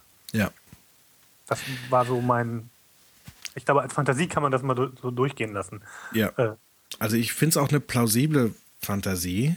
Äh, Quellen oder Belege dafür haben wir keine. Also ne, das, das, was so aus der Zeit erhalten ist, sind eben genau diese Sagen. Äh, Historische Informationen haben wir so gut wie keine über die Zeit. Ähm, aber grundsätzlich halte ich das für, für einigermaßen schlüssig. Also ich bin mir zumindest bei anderen spät ergotteten gewissermaßen, also bei so einem Herakles, äh, den werden wir uns ja auch noch angucken. Ich finde, wenn man sich die Sage anguckt, sieht man sehr deutlich, dass da irgendein ein realer kriegerischer Konflikt zugrunde liegt ähm, oder auch ein Herrschaftskonflikt zugrunde liegt, wo irgendwo eine historische ähm, Wurzel für da sein muss, der dann so wichtig wurde, dass man den dann im Nachhinein äh, irgendwie mit in den Götterhimmel erhoben hat. So. Und so ähnliche Mechanismen kennen wir dann ja aus späterer Zeit durchaus auch aus genau diesem Kulturkreis. Also, ne, wenn man sich anguckt, was mit Cäsar äh, oder was mhm. Cäsar mit sich selbst gemacht hat, der hat sich dann ja, als er äh, irgendwann die Herrschaft in, in Rom absolut in Händen hielt, hat der sich ja auch ähm, vergöttlichen lassen gewissermaßen und seine Nachfolger auch. Also die sind dann ja alle im Nachhinein noch irgendwie in den Pantheon äh, hinzugefügt wurden, äh, worden. Und so ein Element scheint das bei Herakles auch zu sein. Und ich finde hier bei Dionysos ist es auch ziemlich schlüssig, dass das auch so ein Element ist. Also, dass man, ob es jetzt wirklich eine, eine Figur ist, dafür spricht dieser ganze Geburtskram. Mhm. Ähm, es kann auch sein, dass es einfach eine religiöse Bewegung war, ähm, wo man dann eine Figur dazu mhm. gedacht hat, weil man einen zugehörigen Gott brauchte oder so. Ja, aber es, es klingt, klingt tatsächlich so, als ob es da irgendeinen einen, einen realen Anlass für gibt, dass, mhm. dass jetzt ausgerechnet diese Geschichte so erzählt wird. Ja, das stimmt. Also gerade diese ganze Herkunfts- und Geburtsgeschichte, die ist so verschroben und so kompliziert, das ergibt nur Sinn, wenn es irgendeinen Grund gab, dass man das alles erzählt. Ja. Ne, wenn man sich die Figur komplett ausdenkt, kann man dann eine deutlich glattere Geschichte erzählen. Da also, hast du recht. Ja, also wobei natürlich es ja nicht so ist, dass sich irgendjemand diese Geschichten einfach ausgedacht hat. Ähm, ja, genau, sondern die, die werden zusammengestückelt aus verschiedensten Quellen, das stimmt. Genau, aus, aus, ja. aus Erzählungen sich, sich so rauskristallisieren. Aber was ich, was ich schon halb, als These haltbar finde, ist, dass, dass das ein, ein, ein Element ist, was quasi zu einer zu einem im Prinzip ausformulierten ähm, äh, Götterkreis hinzugefügt wird. Mhm. Ja, stimmt. Ne, also eigentlich, ja, also wir haben irgendwie die Entstehung der Menschheit und die Entstehung der Götter und das passiert alles so und so und so und dann gibt es da plötzlich so ein Element, das was da irgendwie nachträglich integriert wird und dementsprechend auch so ein bisschen ähm,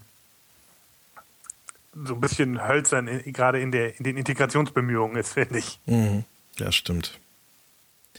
Also was ich immer so einen Hinweis finde dafür, dass es vielleicht doch nicht äh, irgendeine echte Figur gab, die eine Vorlage für den Dionysos ist, sondern dass der eher eine Erzählung ist, die diese Bewegung äh, äh hervorgebracht hat, ist die Rolle, die dieser Selenos spielt. Also ähm, dieser, dieser, dieser Art Mentor und, und früher Wegbegleiter von dem Dionysos.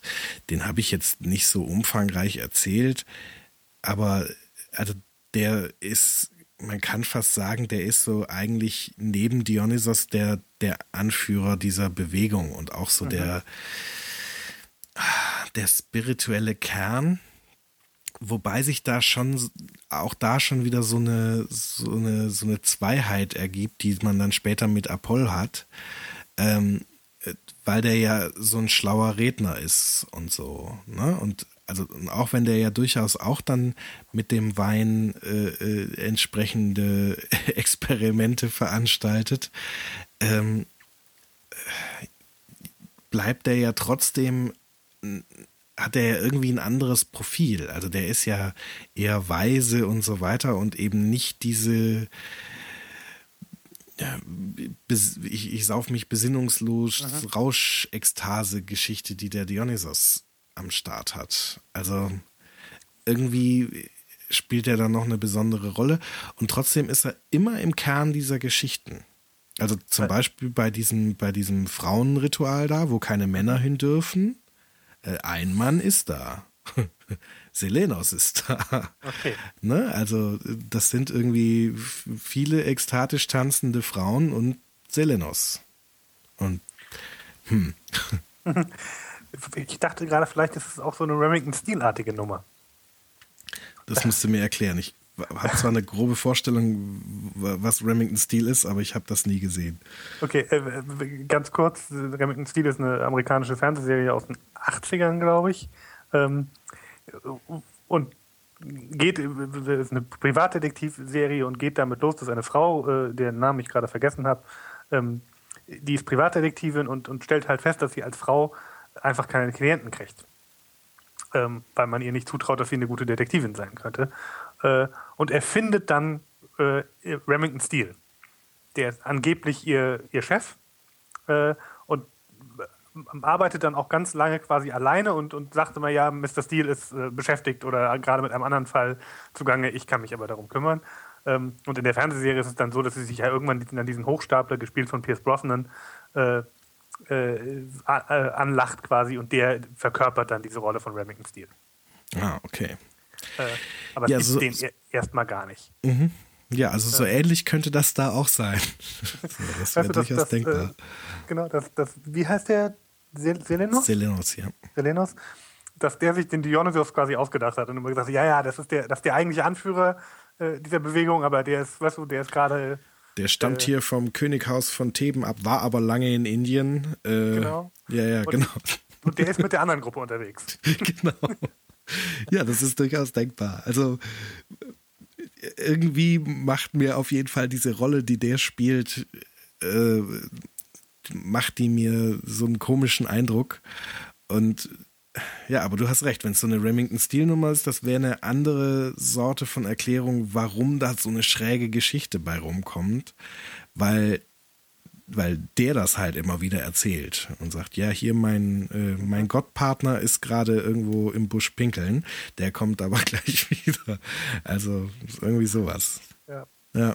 Und ja, der, göttlich ist der auf jeden Fall. Der stammt nämlich von Zeus ab und so. Ne? Und, ja, ja, von Zeus und von dem König von Theben und so weiter genau. und war bei den Nymphen. Ja, ja, und. genau.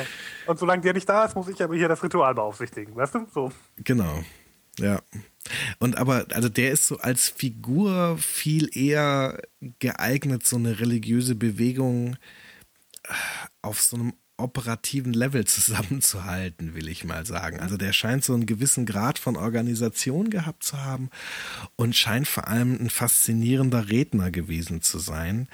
Und also und hat mehr so einen Guru-Aspekt. Also es wird berichtet, dass der so eine ganz spezielle Gesprächstechnik hat, die bezieht sich äh, Sokrates dann später noch. Ähm, und zwar stellt der, also der erzählt nicht selber viel, sondern der fragt die, der befragt die Leute und stellt mhm. ihnen gewissermaßen gezielt Fragen und hat wohl das Talent, dass die, die Weisheit, die in jedem und selbst in dem Dümmsten drin steckt, ähm, dass die an, an, äh, ans Tageslicht kommt. Mhm. Also fast so eine positive Wendung von dem, was der Dionysos macht, der ja quasi immer so die, die verborgenen negativen Eigenschaften der Leute ans Tageslicht holt, scheint der Selenos andersrum vorzugehen und bringt so die, die Weisheit der Leute irgendwie ans Tageslicht. So. Ja. Und ja, das wiederum klingt jetzt wie so eine starke Polarisierung und so eine Dualität, die dann ja auch später mit, mit Dionysos und, und Apoll ja auch so aufrechterhalten wird. Und ab dann, also in dem Moment, wo Apoll ins Spiel kommt, ist der Selenos auch weg. Da mhm. erzählt von dem keiner mehr was. Was das zu bedeuten hat, ist keine Ahnung.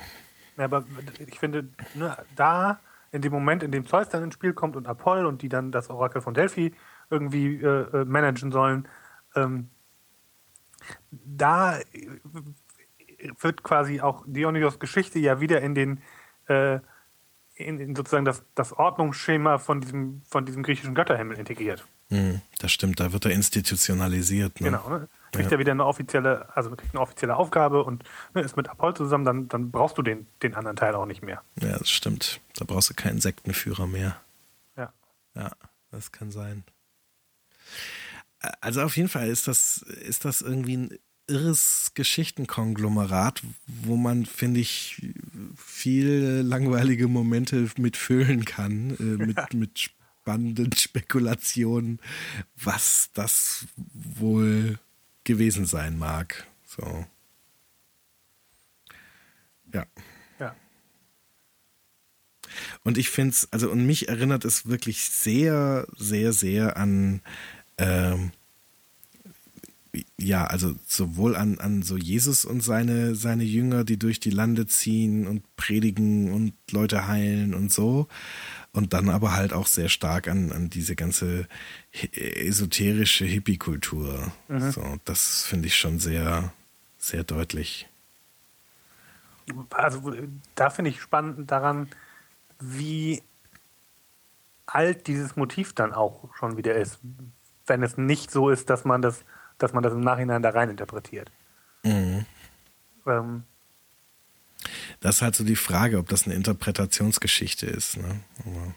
Aber, zumindest, also scheint es ja so, also das könnte man glaube ich sagen, dass es, dass die Idee einer, einer, einer, einer Art Gegenkultur gerade vielleicht in, in sehr, in sehr, sehr ordentlichen und sehr, sehr arbeitsamen und, und sehr sozusagen auf Funktionieren ausgerichteten Gesellschaften äh, es immer mal wieder eine Gegenkultur gibt, die sozusagen eben viel eher so ein, ja, halt so ein Dionysos, Dionysisches, Dionysisches, Dionysisches, das heißt es, äh, Moment hat, was was ganz hedonistisches hat und ganz äh, ganz auf, auf das Jetzt ausgerichtet und und ne und feiern und lalala und so mhm. äh, hat. Das das finde ich ist glaube ich jetzt nicht so wahnsinnig von heute rein interpretiert.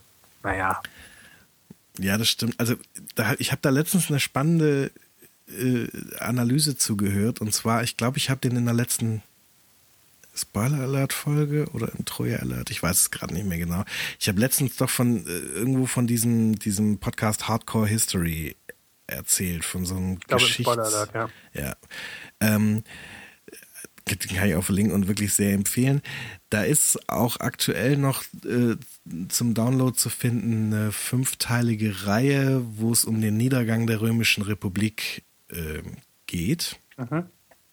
Und da ist auch so ein Element drin, wo übrigens mehrere Parallelen zu dieser Geschichte mit Dionysos äh, äh sind laufen. Und zwar gibt es da in, in zu, also zu Cäsars Zeiten so eine, so eine Jugendkultur, die sich ähm, die ganz ähnlich funktioniert. Also auch halt so, so eine hippe, auf, ja, so hedonistisch ausgerichtete, Carpe Diem-mäßige Kultur, die sehr stark auch von den kreativen Kräften der, der Gesellschaft Besitz ergreift und wo dann irgendwie Künstler und Intellektuelle Teil von sind und die sich dann irgendwie modisch anders kleiden und äh, die von den alten machthabenden Herren irgendwie als verweichlichte Birschlein irgendwie abgetan werden und, äh, und so weiter und so weiter.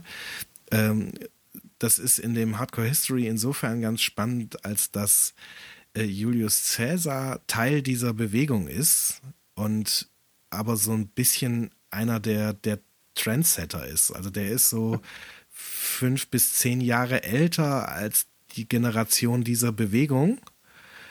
Ähm, und ist aber, ja, im wahrsten Sinne des Wortes ein Trendsetter. Also es wird von Cäsar zum Beispiel berichtet, dass der seine, seine Toga irgendwie sehr locker und offen getragen hat. Und das mhm. hat wohl so einen Modetrend ergeben, der dann später von dieser, von dieser Beatnik-Kultur in, in Rom gewissermaßen übernommen wurde. Die sind dann später alle so rumgelaufen äh, und so weiter. Und das hatte tatsächlich politische Auswirkungen, diese, diese Subkultur da. Das mhm. will ich jetzt nicht alles nacherzählen, aber was der, der Dan Carlin, der diesen Podcast macht, der macht sich da dann Gedanken drüber und sagt, eigentlich scheint es uns aus unserer heutigen Sicht fast so ein Naturgesetz zu sein. Wenn wir die letzten paar Generationen uns angucken, äh, jede Generation hat irgendwie Musik gemacht, die die Elterngeneration als fürchterlichen Krach abtut, hat sich mhm. in einer Form angezogen, die die Elterngeneration als nicht als als unanständig empfindet, hat äh, und hat überhaupt äh, sittliche Verhaltensweisen an Tag gehalt, gelegt, wo die Elterngeneration sagt, naja, das finden wir nicht so ganz in Ordnung und so weiter, so dass es uns heute so zu sein scheint, als gehörte das so, als sei das einfach was, was zwischen den Generationen passiert. Ähm, und das lehnt er ab und sagt, das ist nicht so, aber es passiert durchaus mal in der Geschichte und hat da in Rom eben hier so einen Hinweis gefunden und ich, wir haben hier mit dieser Geschichte von Dionysos einen Hinweis darauf, dass das im, äh, äh, im mykenischen Zeitalter auch schon mal passiert ist. Ähm, seine Erklärung oder bei den, seine. Bei den, bei den, ich glaube, bei den Phöniziern oder so gibt es das tatsächlich auch. Ja, da ist auch sowas. Ja, ich, es gibt so ein, so, ein, so ein, Zitat, das müsste ich, müsste ich suchen gehen. Mhm. Ähm, was, also, ne, ich, ich sage jetzt mal zweieinhalbtausend Jahre alt ist. Mhm.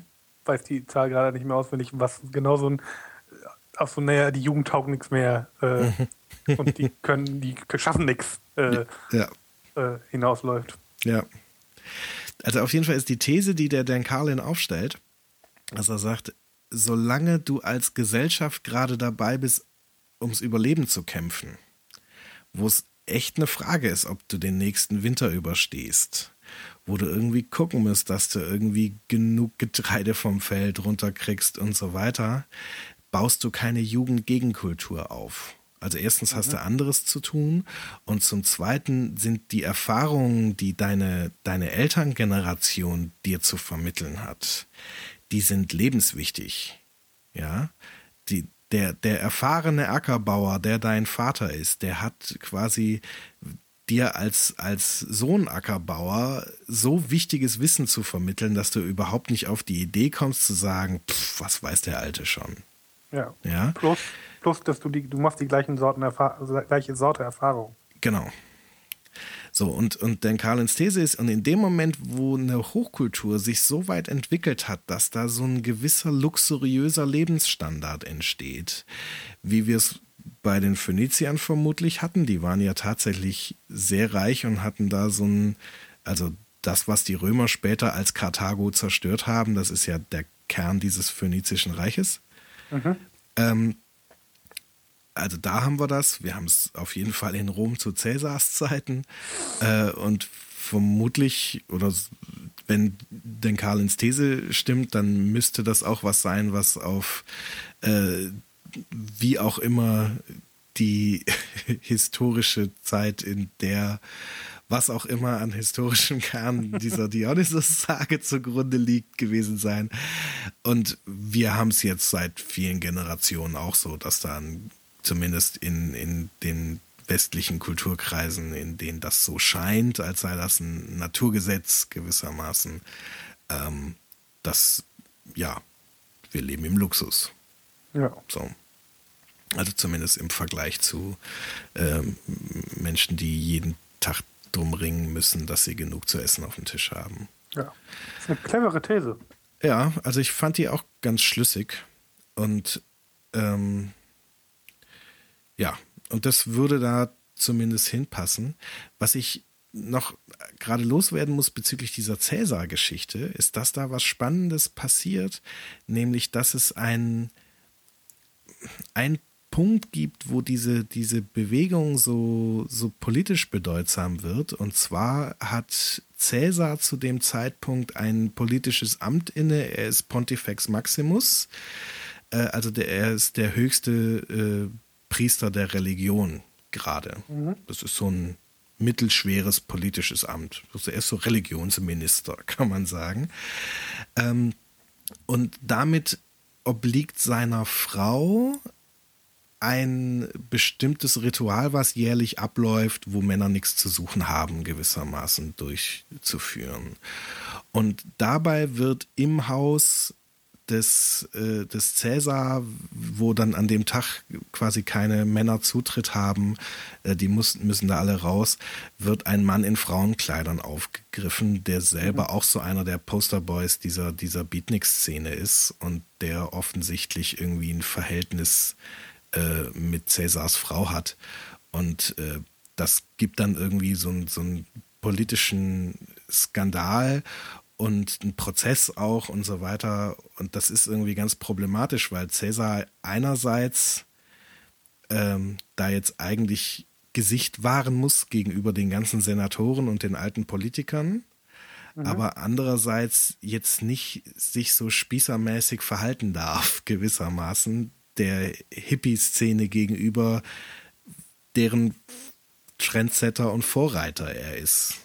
Und da muss er sich irgendwie ganz komisch rauslavieren. Also auf jeden Fall äh, wie gesagt, das, das will ich jetzt gar nicht groß aufhören, aber da ist diese Parallele mit diesem Ritual, wo keine Männer hin dürfen und dann geht da einer in Frauenkleidern hin und wird erwischt, die ist da auch vorhanden. Mhm. Das fand ich auch nochmal bemerkenswert. Ja. Ich habe gerade noch mal kurz über diese These nachgedacht, die der äh, Kollege Dan Carlin, Carlin äh, da, da äh, vorbringt. Was ich daran charmant finde, ähm, ist, dass sie die Generationsbeziehungen mal aus so einer äh, aus so einer Ontol also angeblich ontologischen Konstante rausholt. Mhm.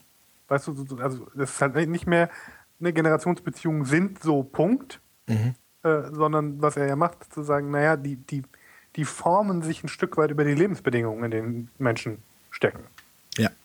Ähm, und das gefällt mir daran, glaube ich. Ja. Glaube ich sehr gut. Also genau, ich finde die auch gut. Und, und sie ist halt irgendwie auch so ein klassisches, nee, es ist nicht entweder so oder so, sondern es kommt halt drauf an. Das sind meistens die besseren, genau. die besseren Erklärungsmodelle als diese. Äh, wenn, wenn man dann auch noch ein bisschen, bisschen äh, äh, erklären kann, worauf es ankommt, dann ja. hat man, glaube ich, was gewonnen. Ja, also ich fand die jedenfalls ziemlich schlüssig. Mhm. Geht mir auch so. Ja. Gut, Gut. Ähm, haben wir dann diesen weltlich-politischen Teil, der da drin steckt, soweit mhm. abgeschlossen oder fehlt da noch was? Von meiner Seite aus ist der, ist der soweit abgeschlossen. Okay, ja. Ähm, dann kommen wir zum zweiten Punkt. Ne? Mhm. Ähm, ja, das ist diese Geschichte, äh, dass, dass Dionysos ja offensichtlich in der Lage ist, so die, die, die ich habe gar, also ich habe ich hab die ganze Zeit das Gefühl, es gibt da ein richtiges Wort für und es entfällt mir, oder es ent, ent, entfleucht mir die ganze Zeit. Mhm. Also ne, sowas wie, wie, wie so dunkle Leidenschaften oder so aus den Leuten rauszu, rauszukitzeln. Also irgendwas, was, was so unter der Oberfläche brodelt, nach oben zu holen. Mhm. Ähm, das hängt da gar nicht direkt mit zusammen, aber, aber ein bisschen, deshalb erzähle ich das, das hiermit. Diese Geschichte mit, mit Inos Kindern ja. und den Stiefkindern. Äh, ich finde, wenn man die, wenn man die quasi mit einer modernen Brille anguckt, dann klingt das nach einer Alkoholikerfamilie. Also du, ne, so, eine, so, so, eine, so eine Eltern, die, die völlig im, äh, im, im ne, in, in, so einer Sucht stecken und äh, durch, die, durch die Drogen auf eine Art und Weise geprägt sind, dass sie sich tatsächlich gegen ihre eigenen Kinder wenden und ihren eigenen Kindern Schaden zufügen. Und sich so wenig im Griff haben, äh, ah, okay. Mhm. Ähm, dass, sie, ne, dass sie ihren Kindern Schaden zufügen, die, die bringt sie jetzt tatsächlich aktiv um. Das ist natürlich was, was, äh, was eher selten der Fall ist, aber also ich, ich hatte sofort so, weißt du, diese ganzen, diese ganzen Verwahrlosungsgeschichten, die man, die man so in der Tagespresse immer mal wieder zu, zu hören kriegt, die flutscht mir einmal so, äh, einmal so durch den Kopf mhm. dabei. Mhm. Ähm, und was da eben auch drin steckt, ist sozusagen dieses, dieses, dieses dunkle Moment, was, was in Leuten drin steckt, nach vorne zu holen. Und das in einem Ausmaß, äh, dass es die Leute halt tatsächlich beherrscht. Mhm. Äh, so, dass die, das ist ja in den meisten Geschichten offensichtlich so, dass dass die, dass die nicht mehr in der Lage sind, die, ähm, die Folgen ihres Handelns abzuschätzen. Mhm. Also bei dem König Midas so, wenn man da einmal drüber nachdenkt, ne, okay, wenn nicht alles, wenn alles, was ich anfasse, zu Gold wird, dann kann ich nichts mehr anfassen. Ist ja, also muss man ja nur einmal drüber nachdenken, dann wird einem das klar. Na, aber der ist so von seiner Habgier besessen, mhm. äh, dass er das nicht mehr, äh, nicht mehr auf die Reihe kriegt. Ja.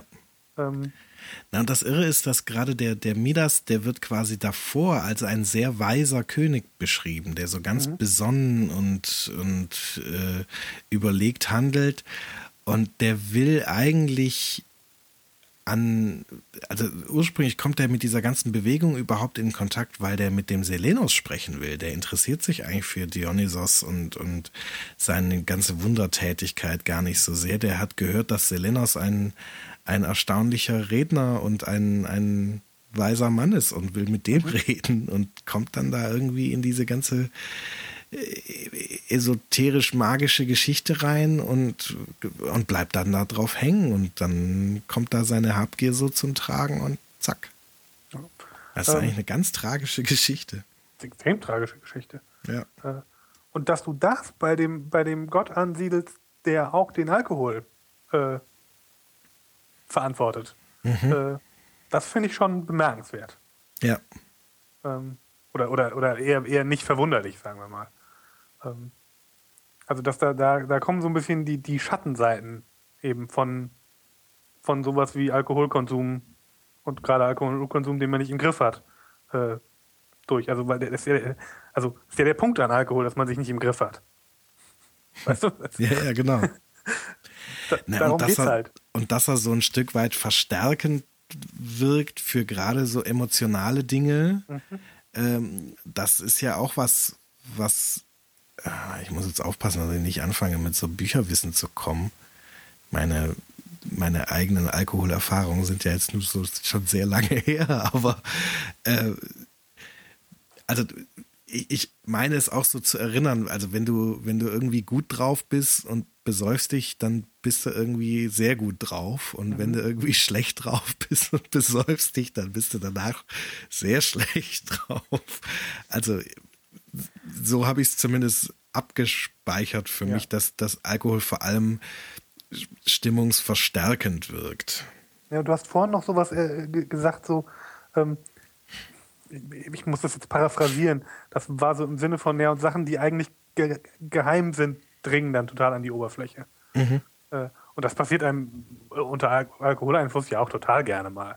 Dass man, dass man irgendwas erzählt, von dem man sich eigentlich dachte, ach, das muss ich auch nicht unbedingt erzählen. Ähm, und aber genau diese, diese, diese Selbstkontrolle, äh, ja, was ist, was der Alkohol echt deutlich lockert. Ja. Ähm, also dieses ganze Thema, also da, da steckt so ein, so ein, so ein, so ein Kontrollthema drin, glaube ich. Also wer, wer oder was äh, in einem hat denn eigentlich die Kontrolle über das, was man, was man tut und sagt und, mhm. und wie man sein Leben führt. Ja. Glaube ich. Ähm, also also jetzt ja nicht so, dass die Griechen so ein wahnsinniges Vernunftideal gehabt hätten, soweit ich weiß zumindest. Ähm, aber zumindest aus einer modernen Betrachtung, finde ich, gibt ne, es gibt halt so eine Idee von, von irgendwie dem, dem aufgeklärten und vernünftigen Menschen. Und dann gibt es, gibt es irgendwie noch was anderes, was in den Menschen offensichtlich schlummert. Und das ist das, was, was der Dionysos irgendwie immer aus ihnen rauskitzeln kann. Mhm. Naja, also ich finde gerade, wenn man, also wir müssen jetzt aufpassen, dass wir es nicht durcheinander schmeißen, aber ich finde gerade, wenn man sich diese, diese Doppelung dann mit ihm und Apoll anguckt, ähm, wenn man so eine Sorte Geschichte erzählt, das klingt ja schon danach, als hätten die ziemlich klar, dass man irgendwie so eine Balance finden muss äh, zwischen diesen mhm. ja fast animalisch wirkenden äh, äh Trieben und, und, und Emotionen, wie sie, wie sie irgendwie so im, im, im Dionysos verkörpert sind und zwischen diesem Vernunftideal, äh, mhm. was dann aber auch kaltherzig sein kann, was, was sich in Apoll wiederfindet. So, und dass die das dann als so eine, ja, so eine Doppelstruktur, wo man, wo man irgendwie eine, eine Balance zwischenfinden muss, erzählen, das zeigt ja schon, dass das eher so ihre Idealvorstellung war, gewissermaßen. Ja. Und auch das wieder, also das, das kann ich jetzt sozusagen nur mit, der, mit den modernen Brillen, die ich habe, äh, äh, deuten. Ähm, von da aus ist es dann ja auch überhaupt nicht mehr weit äh, äh zu so einem Modell, wie Freud sich das gedacht hat. Mit, mit so, einem, ne, so einer E-Struktur, die irgendwie was triebhaft Unbewusstes ist. Ähm, und einer, einer Über-Ich-Struktur, die, die zwar sehr rational ist, aber eben diese Kälte hat äh, und dem Ich, was irgendwie in der Mitte steht und irgendwie diese beiden, äh, beiden Kräfte in Einklang bringen muss. Ja. Also daran erinnert es mich auch total. Es klingt super nach Freud. Und ich finde das auch spannend, dass, also deswegen habe ich auch so viele Geschichten, die was mit diesem Wahnsinn zu tun haben, äh, äh, erzählt. Also, weil es wird ja durchaus beschrieben, dass Dionysos gewissermaßen den Wahnsinn heilt, indem er ihn da an die mhm. Oberfläche holt. Und auch das klingt, finde ich, enorm nach Freud. Mhm. Ne, also diese ganze, äh, irgendwie, man, man analysiert das, das äh, Unbewusste und holt es ans Tageslicht, holt es ins Bewusstsein und damit wird es irgendwie bearbeitbar und dann auch irgendwie heilbar gewissermaßen. Äh, das ist ja eine ganz ähnliche Vorstellung, äh, die wir hier in dieser Dionysos-Sage finden. Nur dass die Therapieform eine etwas andere ist. Ne? So, hier äh, trink mal von diesem magischen Gesaphir und das bringt dann gewissermaßen deinen Wahnsinn an den Tag. Und dann kommt so ein Typ wie Selenos ins Spiel, der dann mit dir redet und, äh, und das mit dir bearbeitet. Und, und danach bist du irgendwie geheilt. Und das finde ich, ja, also es ist so ein bisschen anderes Therapievorgehen, aber es klingt, klingt schon sehr nach Psychoanalyse, oder? Naja, und dass man, dass man bei jemandem, der, der, sich vielleicht selber gar nicht so genau eingestehen kann, was denn eigentlich seine, seine Triebe so sind, erstmal ein bisschen Alkohol äh, reinkippt, um da dran zu kommen, ist auch jetzt nicht so abstrus als Vorstellung, oder? ja, das stimmt. Ähm, ich meine mich zu erinnern, das ist ewig her, dass ich irgendwie ein bisschen Freud gelesen habe, aber ich meine mich zu erinnern, dass Freud auch durchaus immer mal wieder ähm, in die Antike geht und, und da seine, sich sozusagen seine Muster oder die, die, die, da die Muster findet, um dann Dinge zu erklären, die er, die er in seiner Theorie aufbaut. Mhm. Ähm, ich meine, in den Vorlesungen zu, zur Psychoanalyse sind immer mal wieder Ausflüge da drin und ähm, äh, in, in das Unbehagen in der Kultur, äh, das ist ein relativ gesellschaftstheoretischer Text von Freud, der hat auch irgendwie Anleihen in die griechische Antike. Ich habe überhaupt nicht mehr im Kopf, wie und wo. Ähm, aber ich, ich meine, dass Freud sich da zumindest auskannte. Ja, das stimmt. Und also man merkt es ja auch schon alleine, dass er irgendwie dann so bestimmte Mechanismen äh, äh, wie, wie zum Beispiel den Ödipus-Komplex äh, ja, dann das, auch nach einer griechischen Sagenfigur benennt. Ähm, das, das ist das Paradebeispiel, ja. Ja, also daran sieht man das auch. Es ist auch durchaus denkbar, dass er, dass er von genau dieser Geschichte auch inspiriert war. Ja. Also das. Wie ist denn das eigentlich? Wie, wie verhalten sich denn zeitlich Nietzsche und Freud zueinander? Wer war denn da? Waren die Zeitgenossen? Ich meine, Nietzsche war vor Freud. Ich guck mal gerade in Freud ist, ist, äh, Freud ist ja irgendwie Mitte des 20. Jahrhunderts, glaube ich, erst gestorben. Genau, Nietzsche ist 1900 gestorben, der ist 1844 geboren und 1900 gestorben und Freud also von Freud gibt es noch, gibt's, gibt's noch Tonaufnahmen zum Beispiel. Der ist, muss später gestorben sein. Ja, also Freud ist zwölf Jahre jünger als Nietzsche. Und Doch ist, nur. Ab, ja, ist Jahrgang 56 und äh, ist aber 1939 erst gestorben. Also der ist einfach ja. deutlich älter geworden als, äh, als Nietzsche. Ja, also ist auch durchaus denkbar, dass, dass quasi Nietzsches Nietzsches Philosophie da auch noch mal ein Stück weit mit reingespielt hat, der macht ja, der stellt ja die These auf, dass sich quasi die Griechen als Gesellschaft ähm, inhaltlich fast nur mit genau dieser Balance zwischen, zwischen diesem dionysischen Prinzip mhm. und dem apollonischen Prinzip, also zwischen Ratio und Emotio sozusagen, äh, beschäftigt haben. Also dass das, äh, ja, also man kann es fast so sagen, dass quasi mit dieser Hochkultur dies den, den freien, reichen Männern vor allem ermöglicht hat, quasi frei von dem Zwang zu, zu ähm, Arbeit zu sein, weil im Prinzip die Sklaven alles erledigt haben, dass da zum einen so Dinge wie Philosophie und Demokratie bei rumgekommen sind, weil die quasi ja. ja die Zeit und Muße hatten, über solche Dinge nachzudenken und andererseits aber eben auch die mit all dieser Freizeit halt einmal ja äh, äh, sehr dekadent geworden sind und da halt irgendwie in ihrem Luxus geschwelgt sind.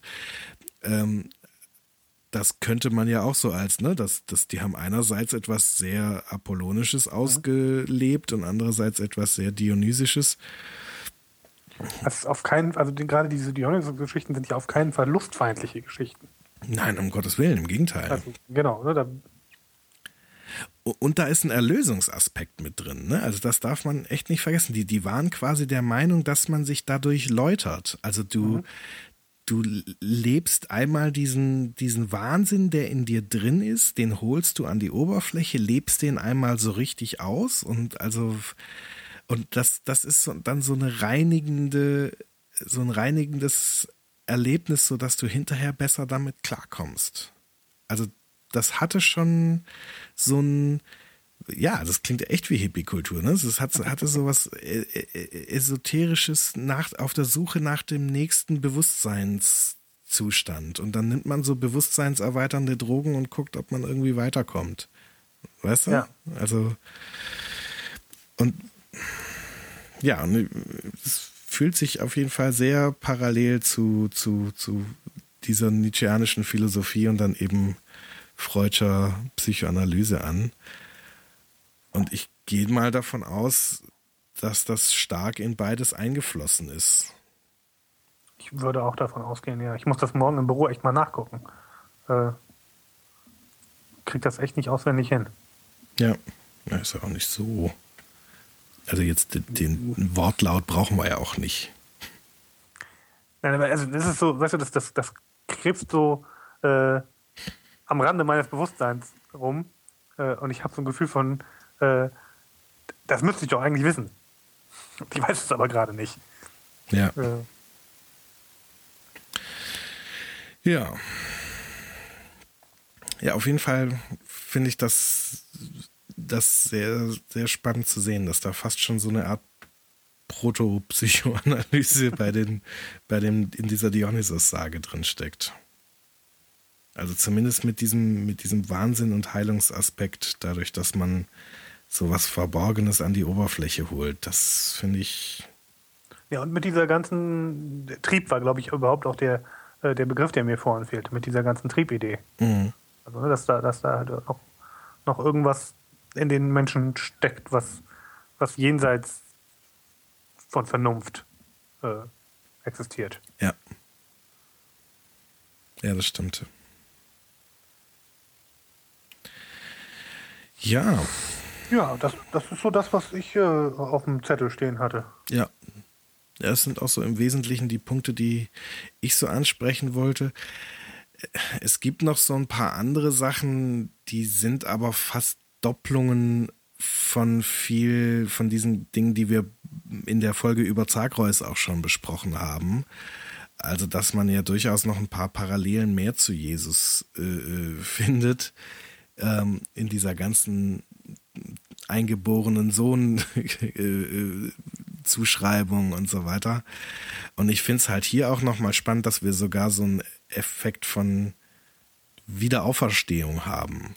Mhm. Ne, also wenn man sich den Zagreus anguckt, der ist ja jetzt nur tatsächlich gestorben in so einer äh, klassischen der Sohn des höchsten Gottes äh, stirbt Form und ähm, und jetzt ist er wieder da. In anderer Form, ne? also irgendwie transformiert, aber dennoch, dennoch irgendwie wieder auferstanden. Mhm. Also die Griechen haben dem Dionysos auch so einen so Beinamen gegeben, also der hat diverse Beinamen gehabt, aber einer davon war auch der zweimal Geborene. So. Und das klingt irgendwie schon sehr nach, nach so Wiedergeburt oder Wiederauferstehung oder ähnliches. Ja. ja. Auf jeden Fall so ein, so ein, so ein Wiederkehrmoment drin. Ja. Gut. Wollen wir es dann dabei belassen? Ich glaube ja, oder? Ja. Also da ist, glaube ich, durchaus noch, noch Raum zum Fantasieren drin in dieser ganzen Geschichte. Und ich äh, kann euch da draußen auch nur empfehlen, äh, da noch so ein bisschen reinzulesen, in was es noch für, für Sagen gibt über den Dionysos. Da sind echt spannende Sachen dabei. Ähm, ich habe jetzt ja wirklich nur so einen, so einen Ausschnitt gepackt und auch teilweise die Schmalspurversion der jeweiligen Geschichte erzählt. Ähm, aber da sind echt schräge Geschichten dabei. Also wenn ihr Lust habt, irgendwann mal selber in, in so äh, griechische Sagen und Mythen reinzulösen, dann äh, zu lesen, dann ist die Dionysos, dieser ganze Dionysos-Sagenkreis ist auch ein guter Startpunkt, weil es da einfach viele so für sich abgeschlossene Geschichten gibt, die aber trotzdem total schräg und spannend zu lesen sind und wo irgendwie, wo man hinterher sich viel Gedanken drüber machen kann, was war das denn jetzt? was sollte das denn sein? Genau. Ähm, ja, ich fand mich jetzt auch gar nicht so unspritzig, wie ich befürchtet hatte. Ja, das siehst du mal. Da hat der, der Dionysos hat die, die Spritzigkeit aus dir an die Oberfläche geholt. Genau. Jetzt, wo sie einmal, jetzt, wo sie einmal da ist, kann sie auch aus mir raus. Und dann ist genau. sie weg. Und das ganz ohne Wein. Ja. Sondern mit Kamillentee oder was auch immer du da gerade trinkst. Das willst du gar nicht wissen. das will ich gar nicht wissen. Fenchel. Na, Fencheltee äh, mag ich gerne. Fenchel, Anis, Kümmel. Boah, den mag ich gern. Den trinke ich tatsächlich mal so für Spaß. Ich finde den, ich, also ich manchmal auch, aber gerade kommt er mir ganz schön zu den Ohren raus. Ja, das kann ich mir vorstellen. Gut, dann habe ich noch äh, kurz ein, zwei Hausmeisterlichkeiten äh, er, möge Hausmeister. loszuwerden. Äh, gar nicht viel. Ich wollte nur äh, einmal sagen, dass ich für den Troja Alert und für den Spoiler Alert übrigens auch, auch bei app.net äh, Accounts eingelegt habe. Äh, das heißt, ihr habt jetzt, äh, was eure Social-Media-Präferenzen angeht, die freie Auswahl zwischen Identica, Twitter und App.net. Äh, da läuft im Wesentlichen, was so Folgenankündigungen angeht, dasselbe bei, bei auf. Aber ja, also ihr könnt da gewissermaßen in dem sozialen Netz eurer Vorliebe den jeweiligen Account abonnieren. Und die Links sind auch auf, den, äh, auf dem Blog schon, schon gesetzt. Da ist auf der rechten Seite, habe ich so kleine äh, Oldschool Micro-Buttons hingepackt für Twitter, Identica und App.net. Äh, könnt ihr also folgen und auch äh, den, den jeweiligen Account ansprechen, äh, wenn ihr wollt. Den Hirnblockade-Account, also meinen höchstpersönlichen, den gibt es bei app.net auch. Ich, mir macht das da gerade viel Spaß. Da könnt ihr also mich gerne auch da ansprechen. Und Daniel habe ich da jetzt mal so hingezerrt. genau. Beziehungsweise Matthias äh, Fromm hat dich hingezerrt. genau. Ich, naja, also eigentlich war es so, dass, dass, dass der, äh, dass der Hörsuppen Christian irgendwie noch Einladungen zu vergeben hatte und ich bis ich so weit war, waren die aber alle weg und dann sagte Matthias, aber er hätte noch eine. Ja. Ähm, und dann äh, Genau, ich bin ich da jetzt auch, aber noch so ein bisschen ratlos. Aber das müssen wir nicht erklären. Ja, genau. so ist es. Also auf jeden Fall, Daniel hängt da auch irgendwie so, so halb rum und weiß aber noch nicht so recht, was er davon halten genau. soll. Gut. Ähm, das war's auch schon an äh, Hausmeisterei. Ich hoffe, ihr hattet ein bisschen Spaß an dem, was wir heute erzählt haben. Und äh, bald kommt die nächste Folge. Bleibt uns bis dahin gewogen und tschüss. Tschüss. Jetzt habe ich mich gar nicht bei dir bedankt. Ich werde alt. Ist jetzt nicht so schlimm. Ich könnte ein tolles Zurückspulgeräusch einfügen. Weißt du, so. Und dann sagen, und dir, Daniel, danke ich nochmal fürs Gespräch. ja. Oder ich lasse das jetzt einfach so und schneide es jetzt. Das kannst du auch machen. Das kann ich auch machen. Gut, dann machen wir jetzt Schluss. Tschüss zusammen. Tschüss. Shownotes und die Möglichkeit zu Kommentaren findet ihr unter trojaalert.bildungsangst.de. Bewertet uns gerne bei iTunes oder anderen Podcast-Portalen und wir freuen uns über Feedback und Klicks auf den Flatter-Button. Troja Alert ist eine Bildungsangstproduktion aus dem Jahr 2013.